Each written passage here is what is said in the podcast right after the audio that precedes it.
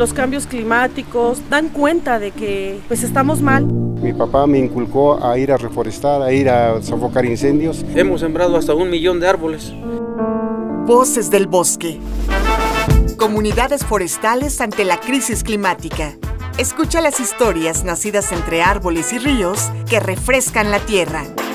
Esta es una producción de La Cooperacha.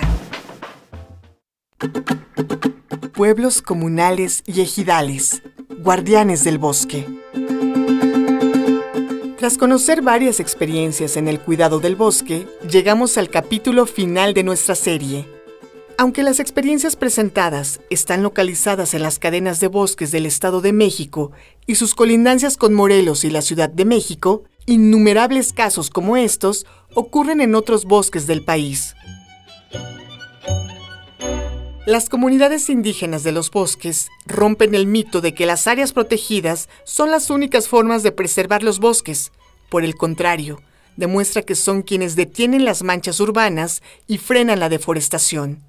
Habla Francisco Chapela, asesor de la organización Estudios Rurales y Asesoría Campesina. Las comunidades que tienen bosques tienen, tienen mucha autonomía. Eh, lo opuesto de eso son las plantaciones las plantaciones de Nequén en Yucatán, las plantaciones de tabaco en la cuenca del Papaloapan, las plantaciones ahora recientes de soya, de palma de aceite, que vuelven a la gente dependiente. Es, exactamente lo contrario, tienen que trabajar para un patrón en condiciones eh, miserables y no tienen opción. Entonces, el desaparecer los bosques y el desvincular a las comunidades de sus bosques, como que ha sido históricamente una estrategia de control uno de los pendientes en materia de política pública es la de crear un marco de equidad con quienes cuidan los bosques. Las ciudades han acumulado una enorme deuda por la cantidad de recursos ambientales que consumen. Caminar hacia esquemas que retribuyan es una tarea necesaria para preservar los bosques y mitigar el cambio climático. Yo creo que lo más importante es que se les reconozca su importancia como, como guardianes de ese patrimonio importante que es la cubierta forestal y son los ecosistemas forestales. Son la cantidad de plantas, animales, microorganismos que están ahí, ahí alojados y de que dependen muchísimas cosas, ¿no? Y que la sociedad, digamos, oficialmente México, pues es mayoritariamente urbano.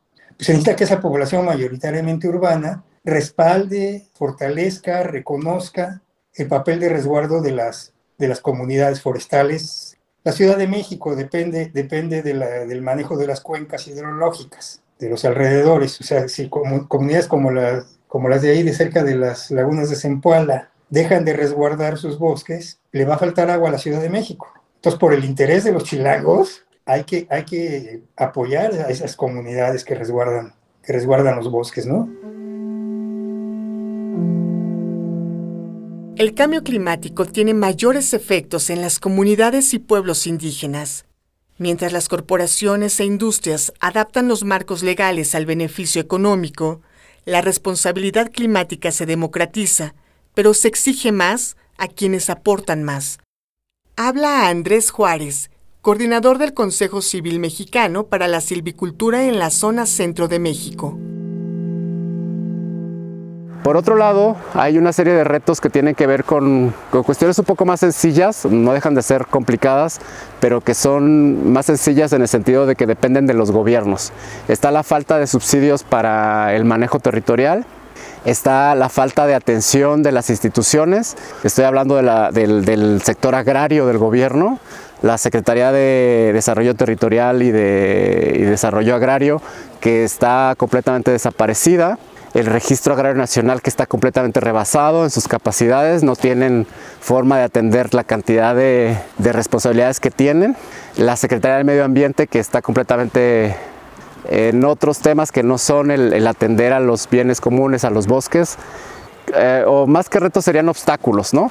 Que tienen que pasar las comunidades en tratar de hacer un manejo regulado y un aprovechamiento sustentable del bosque, pues tienen que pasar una serie de obstáculos institucionales que les cuestan tiempo y les cuestan eh, recursos.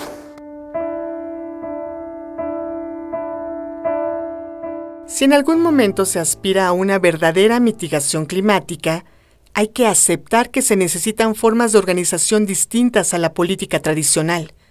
Escuchemos a don Artemio de la Cruz Lara, ejidatario de San Lucas Amanalco. Yo siento que, y, no es imaginación ni invento mía, sino que he visto así de que los núcleos agrarios, ya sea llámese comunales o ejidos, como que hay más esa, esa unión, ese, esa hermandad como para hacer las cosas colectivamente como faenas y, y, los hacemos y en ocasiones pues cuando no obedecemos hasta nos aplicamos ahora sí que una sanción que casi no no se da pero pero por lo mismo de que de que yo creo que también ya muchos sienten que el bosque es, es de todos, es, es mía, es de, de ustedes también, ¿por qué no decirlo de esta manera?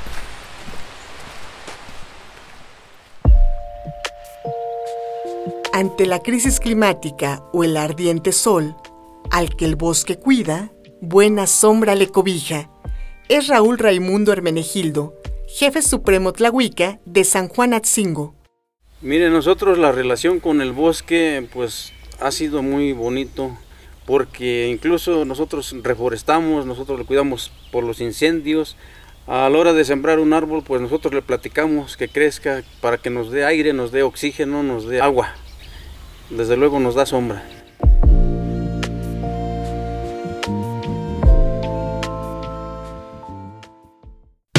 Conoce más de las comunidades forestales en vocesdelbosque.org.mx esta publicación es financiada con recursos de la Rosa Luxemburg Stiftung, con fondos del BMZ.